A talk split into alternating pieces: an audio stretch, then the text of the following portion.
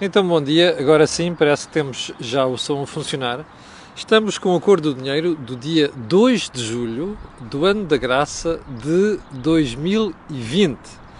Bem, hum, se você já frequentou a página da Acordo do Dinheiro esta manhã, ou melhor, a minha página pessoal, deve ter visto lá um postinho a dizer que parece que há fumo branco na TAP. Um, eu vou voltar a este tema daqui a bocadinho, porque a análise tem de ser mais completa. Mas um, quero dizer já a partida que se, se, confirmar é uma belíssima notícia. Belíssima notícia não, quer dizer que é uma boa notícia, mas já lá vou. Vamos então ao período de ordem do dia e antes de irmos ao programa gostava de lhe pedir para ver o Think Tank de ontem, onde os meus dois convidados habituais, o Jorge Marrão e o Joaquim Aguiar, explicaram de uma forma muito fácil e simples os problemas de uma nacionalização seja na TAP, seja noutra coisa qualquer, mas com particular incidência na TAP. Perceber porque é que não faz sentido, perceber porque é que está a fazer uma incorreta aplicação de dinheiros públicos e perceber como é que, ao salvar certas empresas, está-se muitas vezes a bloquear o aparecimento de novas que podem ser mais produtivas, mais competitivas, mais úteis para a sociedade do ponto de vista de criação de riqueza e de emprego e, por último, a poupar dinheiro ao contribuinte. Dê lá uma olhada. Lembrar que vamos ter ainda um Mel Talks esta semana e ainda vamos ter uma conversa improvável. O Mel Talks e a conversa improvável vão ficar para amanhã, porque hoje eh, eu vou estar com a AGAs eh, numa conferência, vamos retomar as conferências que vinhamos fazendo ao longo dos últimos, eh, dos últimos dois anos. Conferências onde debatemos a produtividade da economia e das empresas e a sessão de hoje vai ser em Viana do Castelo. Portanto, Uh, o que é que eu quero sugerir às pessoas? Deem um salto ao, uh, ao site da AGAs, se quiserem participar na conferência, porque vai ser uma, uh, a conferência vai ser transmitida via streaming e, portanto, podem se inscrever lá para colocar as vossas questões e para assistir antes às intervenções que vamos ter hoje. De gente muito interessante. Bom, vamos então ao período de ordem do dia para um, constatar que o IPO, Instituto Português de Oncologia, já tem mais de 100 infectados por Covid-19. Repara uma coisa, mais de 100 infectados. Eu, há várias semanas que tenho falado com profissionais do, do IPO e há duas coisas que noto na conversa deles, que é receio e indignação. Receio porque não têm a certeza que, aliás, isto é um eufemismo, juram que nem tudo estava a ser feito para, número um, detectar os casos que já suspeitava que existiam no EPO e, em segundo lugar, as cadeias de transmissão dentro da própria instituição. E isto leva à indignação, porque era, a questão é aquela, primeiro, o risco para as pessoas, para os profissionais, o risco para os doentes, como sabe, doentes oncológicos estão claramente na, na, na classe de risco, e finalmente um, o receio de que a forma ligeira como o assunto estava a tratar, de ser tratado pudesse conduzir àquilo que nós descobrimos neste momento, que é mais de 100 afetados. Segundo ponto, eu, eu só tenho nome para isto, uma vergonha. Segundo ponto, as vendas de carros em Portugal caíram para o pior nível desde 2013. Hum, não surpreende, pois não, porque a pandemia, se houve setor que afetou soberanamente, foi o setor do transporte e, portanto, a venda de automóveis. Mas com o receio que as pessoas passaram a ter, a preocupação em não gastar já, adiar compras, foi uma das preocupações fundamentais, não surpreende. Agora, eu gostava de lembrar, eu nunca sou favorável aos apoios aqui apoios ali, porque é sempre dinheiro do contribuinte. Mas quero dizer aqui uma coisa que é, já vi o Governo falar em apoios para variedíssimos setores. Começo a achar que quem trabalha na área automóvel tem razões de queixa porque vê este setor negligenciado face a outros. Portanto, era bom que o governo, no meio desta coisa de andar a anunciar apoios para aqui e para ali, não se esquecesse do setor automóvel. E eu estou à vontade porque não vou comprar automóvel nenhum e, portanto, não, não, a, mim não, a mim isso nem sequer me influencia. Bom, ponto seguinte. Ficámos a saber ontem que o ex-chefe de gabinete do ministro Pedro Nuno Santos, o atual ministro para as infraestruturas, vai para o Porto de Leixões. Ou seja, vai para dirigir o Porto de Leixões. Eu não conheço o senhor, Nuno Araújo, uh, não faço ideia da sua competência, nem estou preocupado com isso. O que estou preocupado aqui é com esta leviandade com que nós continuamos a viver em Portugal, que é as portinhas giratórias. Agora estamos no poder, amanhã estamos nas empresas com maior, com maior facilidade. Você dirá também, é chefe de gabinete, não é titular de funções políticas. Who the hell cares? A questão não é essa. O que perpassa aqui é a suspeita de que estas pessoas chegam a certos cargos por causa das ligações políticas que têm, ou por causa das funções políticas que têm, ou porque estiveram com alguém muito bem colocado na área do poder. E isto é uma vergonha. E o que é estranho é que continua, toda a gente protesta, a gente, o comentadeiro, gente que faz opinião séria, a criticar estas coisas e elas continuam a acontecer. E o problema é que a opinião pública fica caladinha em relação a isto. Normalmente protesta aqui e ali, mas depois não há decisões. Portanto, isto aqui é o reflexo nosso daquilo que é a falta de exigência que nós cidadãos manifestamos para com quem está no poder. Ponto seguinte é a tal história do fumo branco da TAP que vamos voltar daqui a bocadinho. E saltamos aqui para os transportes públicos e as linhas de transmissão da Covid-19. Ontem ouvimos um, não só a Ministra da Saúde, como outros profissionais da saúde dizerem que um, uh, o problema dos contágios não está nos transportes públicos está no local de trabalho.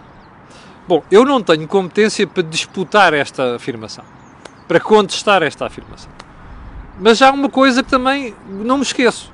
Nós já ouvimos tanta coisa da Direção-Geral de Saúde e da Ministra nos últimos meses que a, última, a única pergunta que podemos fazer é: podemos confiar nisto? Ou é mais uma das tretas que nos andaram a contar? Ou é mais uma das manifestações de incompetência? É que nós já ouvimos tanta coisa e o seu contrário no espaço de três meses. Portanto, não me, não me espantaria nada que daqui por umas semanas nós estivéssemos a ouvir uma coisa completamente diferente porque o que, eu estou a suspeitar neste momento, e vou falar a seguir por causa da entrevista da Sra. Ministra da Saúde à RTP3 e ao meu colega Vítor Gonçalves, a sensação com que nós ficamos é que as pessoas, para se safarem de um aperto, dizem tudo e mais alguma coisa, mas depois mudam de opinião. Já lá vamos. Ponto seguinte: o Tesouro, a Caixa do Estado português, está a acelerar a colocação de dívida no mercado. Mais, está a colocar uma boa parte do war chest português em liquidez, ali disponível, dinheiro em caixa. O que é que isto mostra? Receio receio de que algumas coisa, alguma coisa possa correr mal, mal no mercado de capitais, eventualmente por causa de algum desaguisado na União Europeia ou outro sítio qualquer, ou então um agravamento, uma segunda vaga da pandemia, não sei o quê, e o, e o Tesouro quer estar preparado para isso. Acho muito bem. Mas acho outra coisa que tenho que falar um dia destes, que é, e já está a ser discutido inclusive entre especialistas do setor, que é, nós precisamos de começar a fazer emissões de dívida cada vez mais longas, porque as taxas de juros baixaram por causa da intervenção do BCE, este é o momento certo agora de começarmos a fazer isto para nos protegermos precisamente para os próximos 2, 3 anos, porque nós temos amortizações muito elevadas para fazer nos próximos anos. Havemos de voltar a este assunto. Agora vamos então ao período de ordem do dia. Perdão, vamos à agenda principal. E porquê? Eu vou-lhe traçar aqui o retrato do que pode ser uma imagem de Portugal, ok? E esse retrato não é meu, é do médico Ricardo Mexia, que aparece hoje aqui na manchete do jornal I. Está ao contrário, peço desculpa, mas. Hum, então o que é que diz o, o Ricardo Mexia? Deixa-me lá ir aqui à, à cábula. Ele diz assim: 1.200 milhões para a TAP, hum, 850 milhões para o novo banco e 700 mil euros para a saúde pública. Ouviu bem? Eu acho que isto é um retrato terrível da sociedade portuguesa. Um, ele diz que tem dificuldade em perceber que haja este dinheiro todo para a TAP, o novo banco, e até, ah, e mais, restituir IVA a quem faz congressos, uh, mas para a saúde pública apenas 700 mil euros. E pergunta mesmo, não, diz mesmo, não percebe porque é que a saúde pública há de ser gerida com este amadorismo. Olha, eu acho que isto é um belíssimo retrato da sociedade portuguesa. Você recorda-se, quando falámos do orçamento suplementar aqui no início da semana passada, dissemos que havia mais dinheiro para outras áreas da economia, nomeadamente para a TAP, e que o crescimento do, das dotações aqui tinha sido muito superior àquilo que foi o crescimento para a saúde. Portanto, isto é o retrato de Portugal. Nós não gostamos? Olha, é exatamente isto que o governo está a fazer.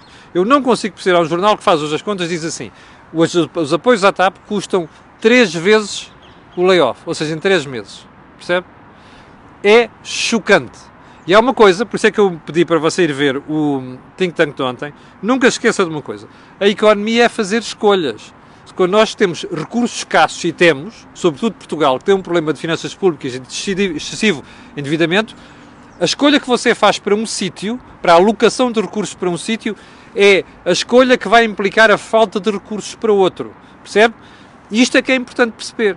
E é exatamente isto que diz aqui o Ricardo Mexia. Mexia. Aliás, como você vai ver a seguir, a senhora Ministra da Saúde reconheceu que existe um problema na saúde, que é a falta de médicos suficientes na área da saúde pública. Ora, é isto que nós devíamos estar a resolver. Ponto seguinte. Há cada vez mais desempregados em Portugal. Aliás, os números do IFP, Instituto de Emprego da Formação Profissional, mostram que nós perdemos cerca de quase 200 mil empregos desde março. Percebe? Moral da história não há austeridade, pois não?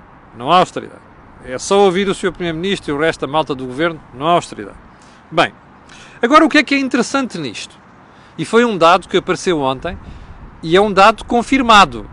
Portanto, não é a especulação do analista. Que é assim: a maioria das pessoas que perderam o emprego nestes últimos três meses estão sem subsídio de desemprego. Ouviu bem? Eu vou repetir a maioria das pessoas que desde março perdeu o emprego ainda não começou a receber subsídio de desemprego. Você deve estar tão estupefacto quanto eu.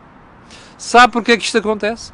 Por causa do tempo que me dei entre o momento que você entrega a declaração, ou pedido, e o pagamento de subsídio. Ora, isto quer dizer o quê? Quer dizer burocracia, quer dizer estupidez. É assim que funciona o Estado em Portugal percebe?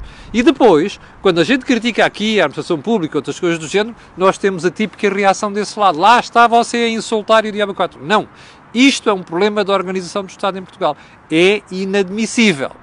E tanto é uma coisa séria que ontem ficámos a saber também que vai ser aligeirado o processo para reduzir o prazo entre a entrada do pedido e a concessão do subsídio. Agora, chegados aqui, eu tenho só uma perguntinha para fazer.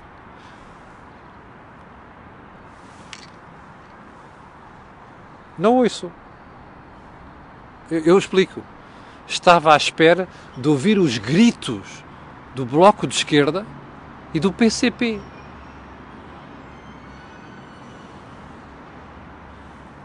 Niente. Nada. Níqueles. Não ouço esta gentinha que quando lhe põe o microfone na frente e uma câmara é logo vamos fazer isto, vamos fazer aquilo, vamos chegar ao subsídio, vamos aumentar não sei das quantas. Ainda antes de ontem você ouviu Catarina meter-se logo à frente das câmaras. Eu penso que é uma notícia importante dizer que afinal as baixas por Covid-19 vão ser pagas a 100%. Não os ouço, viu? A maioria das pessoas que foi parar o desemprego não tem subsídio neste momento. Não ouço esta gentinha abrir a boca para falar disto. Olha, quer mais um exemplo? Vou-lhe dizer qual é a imagem de Portugal.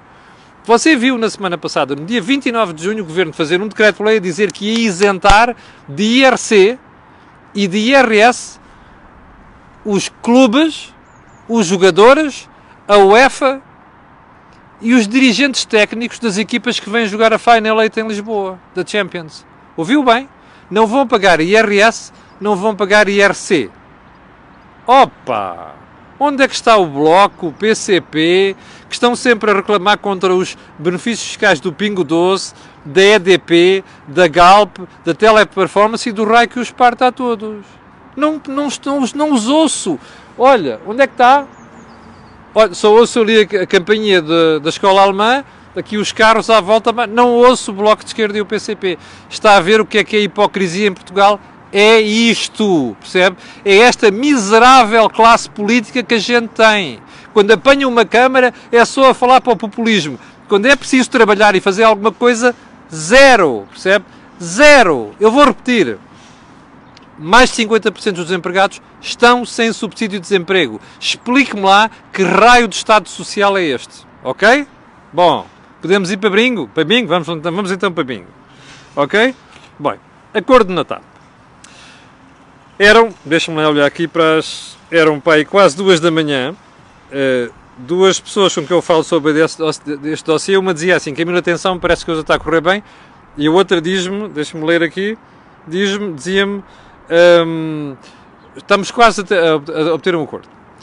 Bem, eu não sei se é verdade, não sei se vai confirmar, sei que hoje de manhã o ECO o, e outras publicações já fizeram, deram eco disso, e o próprio, a própria Rádio Renascença, mas eu não sei se é verdade. Mas se for, ou seja, David Neilman sai, o Estado fica com qualquer coisa próxima de 60%, o Humberto Pedrosa não sabe se fica com 25%, os trabalhadores mantêm os 5%. Não sei se será bem assim. Isto significa que David Neilman cedeu em alguma coisa. Mas há uma coisa que quero dizer já. Não estou convencido que isto seja assim tão simples. Ou seja, este governo costuma esconder as coisas e costuma mentir, percebe? Como se viu no caso da reversão em 2016. Meteram lá uma cláusula vergonhosa e não nos disseram nada. Teve que ser o Tribunal de Contas denunciar isto ao país.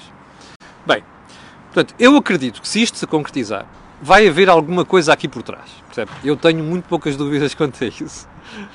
O que significa que eu vou ter que esperar ainda mais uns dias, às vezes até semanas, para perceber exatamente o que é que se fez e que acordo é que se obteve. Mas uma coisa é certa: obter um acordo é melhor do que nacionalizar a empresa. Quer dizer, isto vai haver aqui uma nacionalização. A questão é se vai ser uma nacionalização à bruta ou não. E eu volto à questão inicial deste programa. A opção é má. Bem, eu sei que nos últimos dias muita gente tem escrito, inclusive pessoas da TAP, até comandantes de aviões têm escrito. Eu não vou aqui dizer os nomes, comandantes de aviões têm, têm escrito. Eu não tenho nada contra os pilotos, o pessoal da TAP, pelo contrário, já disse aqui, eu gosto da TAP, eu viajo na TAP, eu sou o cartão Silver na TAP. Já, já, já, até estou farto de fazer policial do cartão Silver. Portanto, não é isso que está em causa. O que está em causa é uma coisa muito simples. Nós estamos a fazer uma incorreta aplicação de dinheiros públicos. Até porque Ninguém lhe contou agora, eu vou recordar o que lhe disse aqui ontem, ninguém lhe contou agora, até agora, quanto é que vai custar esta marmelada. Entre injeções de capital, compra da participação, a resolução de problemas urgentes, os leasings dos aviões, a o custo das reestruturações, eu vou apostar consigo uma coisa. Neste momento estamos a dizer que são 1.200 milhões, no próximo ano são outros 1.200 milhões ou ainda pior, e nos próximos anos a tendência vai ser esta. Portanto, o que está aqui em causa é, ao não fecharmos aquilo estamos a evitar a criação de uma coisa que possa aparecer ao lado que funcione com o mesmo, aliás, com mais eficiência, preste um melhor serviço e ao mesmo tempo não nos custe dinheiro ou custe menos dinheiro ao contribuinte. Porquê? Porque, para, para as regiões autónomas nós vamos sempre, sempre ter que fazer uma espécie de apoio público, percebe? É isso que está em causa. Portanto, a história não está contada. Percebe? Você vai pagar isto como contribuinte e ao mesmo tempo nós estamos a fazer uma péssima alocação de dinheiros públicos. Isto é, obviamente, se confirmar aquilo que, uh, que foi que nos chegou esta madrugada. E a pergunta vai ser sempre esta: não vale a pena criar outra empresa? Há tantas soluções que se poderiam arquitetar para aqui, percebe? Que não se consegue perceber. Eu vou-lhe repetir isto. O representante que o Estado nomeou, perdão, que o governo de António Costa nomeou para a TAP, o doutor Diogo Lacerda Machado, dizia à boca cheia, quando foi da reversão, que acreditava piamente nos planos de negócio feitos pelo Sr. António Aldo Neves e pelo Sr. David Neilman. Ora bem, eles estavam convencidos que aqueles 50% que iam ficar ainda iam receber uns dividendos. Quer dizer, isto é estupidez socialista, percebe? Porque não perceberam é que estavam a criar as condições para o contribuinte ter mais responsabilidades caso acontecesse um problema, como aconteceu agora. Está a ver? Portanto, aquilo que estão a dizer agora, que não sei quantos, isto é importante. Bom, para já o ministro Pedro Nuno Santos anda a manipular estatísticas. Ainda dia, uh, ontem voltou a repetir que a TAP transportava 50% dos, dos, passageiros de Portugal. Não é verdade. A TAP transporta menos de 40% dos passageiros. Portanto, começa logo por aqui. Depois começa com aquela treta do a TAP compra 1.300 milhões de euros em empresas portuguesas. Ó, Sr. Ministro, vá ver quanto é que compra a Sonai e o Pingo Doce. Ok? Vá ver quanto é que compram empresas portuguesas que é para perceber a dimensão do que é criar riqueza em Portugal e contribuir para a criação de riqueza e de emprego em Portugal. Isto são tudo tretas, percebe? Que são justificadas para uh, justificar, um passo a redundância, uma intervenção que serve apenas para clientelas, para servir, apoiar e agradar a clientelas do governo. A questão é esta. Não, não há mais nada aqui. É apenas isto. Bom, ponto seguinte. Quanto tempo é que já vamos? Meu Deus, 20 minutos. Bom, vamos à Ministra da Saúde. A minha querida Marta quase temido. Quase, entre aspas como já percebeu, ninguém a teme. É? Eu passei o tempo a dizer isto, que ninguém a temia e, de facto, como já percebeu, ninguém teme. Marta Temido ontem na televisão, aliás, e na própria Assembleia da República. Sabe quantas hum, consultas e outros atos já foram hum, uh, adiados em Portugal por causa da história do pôr os hospitais públicos de referência de Covid-19 a não fazer outra coisa qualquer? Já olhou para isto? É uma desgraça. É, é, é, um, é, é terrível, percebe? O número de exames, consultas, cirurgias adiados. Eu vou voltar a fazer uma pergunta. Porquê é que os deputados não perguntam à Sra. Ministra e porquê é que a Sra. Ministra não nos explica a nós portugueses uma coisa muito simples?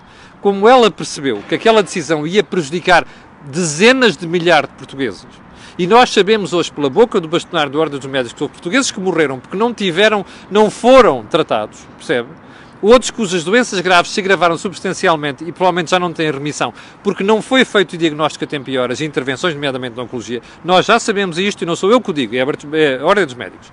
Bom, porquê é que a Sra. Ministra e o Sr. Primeiro-Ministro não fizeram uma coisa muito simples?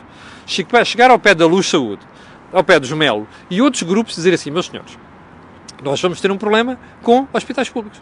Portanto, o que vocês vão fazer nos próximos tempos, acordamos aqui um valor, é vão fazer as consultas, vão fazer os exames e vão fazer inclusive as cirurgias. cirurgias. Não me venham com a treta de que isto era caro. Sabe porquê? Porque os hospitais privados têm um custo por este tipo de exames e por este tipo de ato médico inferior ao hospital, aos hospitais públicos. Como você sabe, por relatórios do Tribunal de Contas sobre as PPP na saúde. Portanto, esta pergunta fica por fazer. Agora vamos à entrevista da Sra. Ministra da Saúde. A uma certa altura, percebeu-se pela conversa com o Vitor Gonçalves, que estava calmíssimo com, a, com o timbre dele, muito bem, o Vitor é um grande entrevistador, um, a ministra começou a perder a paciência. Lá está a ver lá a debitar números, a vomitar números, e aquela coisa do... Eu, eu, eu vou-lhe explicar. Eu acho que a ministra deve ter levado uma ensaboa dela nos últimos dias dos seus assessores. A dizer assim, a senhora tem que ser assertiva. O problema é que Marta Temido não sabe a diferença entre ser assertiva e ser agressiva e ela facilmente resvala para a agressividade. E o problema é que pensa que com isto está a convencer as pessoas, não só o entrevistador, mas quem está deste lado e não está. E eu acho que foi exatamente isso que aconteceu ontem. Porque ela não esclareceu rigorosamente nada. Porque ela passou aquela mensagem de que ah, não está tudo bem, estamos a fazer, vamos fazer, vamos acontecer. E a, e, a, e a, sensação que nós temos deste lado é que não acontece nada. A única coisa que acontece é perder o controle das transmissões, como você ouviu. E ela bem pode dizer: ah, não, não é uma situação de catástrofe, estamos preocupados. Pois, não é só estamos preocupados, a situação é séria. E a situação está em vias de nos prejudicar face àquilo que é o fluxo turístico para Portugal, como você sabe, tem um peso brutal no emprego e na criação de riqueza em Portugal. E nas contas externas, obviamente. Portanto, dê um conselho à Sra. Ministra. Ensina-na a ser assertiva e, sobretudo, a não mudar discurso com a facilidade com que ela tem mudado nos últimos tempos. Bem, hum, eu ia aqui para o Conselho de Finanças Públicas, a análise que faz o orçamento suplementar. Desfez o orçamento complementar completamente. Suplementar. Eu vou deixar isso para amanhã. Vou-lhe só deixar este cheirinho para a análise da manhã. As medidas do Governo para a Covid só explicam 26% da derrapagem orçamental deste ano. Ouviu? 26%. Isto é para os comentadeiros. Bom, 7 mil pessoas em direto. Eu quero agradecer a sua paciência. Quero pedir a estas pessoas, e acho que vão ver, aquilo que peço sempre, que é colocarem um gosto fazer partidas nas redes sociais. E para o final, dizer que, recordar que o Mel Talks e a entrevista, o Contra Improvável, vão ser feitos amanhã. Muito obrigado. Uh, eu estarei de volta amanhã às 8 da manhã. E já sabe, pedido final, colocar um gosto de fazer partidas nas redes sociais, porque aquilo que houve aqui não houve mais sítio nenhum. Não se esqueça, conferência hoje em Viana do Castelo, dê um salto, site, dê um salto ao site da AGAs e eh, inscreva-se para poder participar. Muito obrigado até amanhã às 8.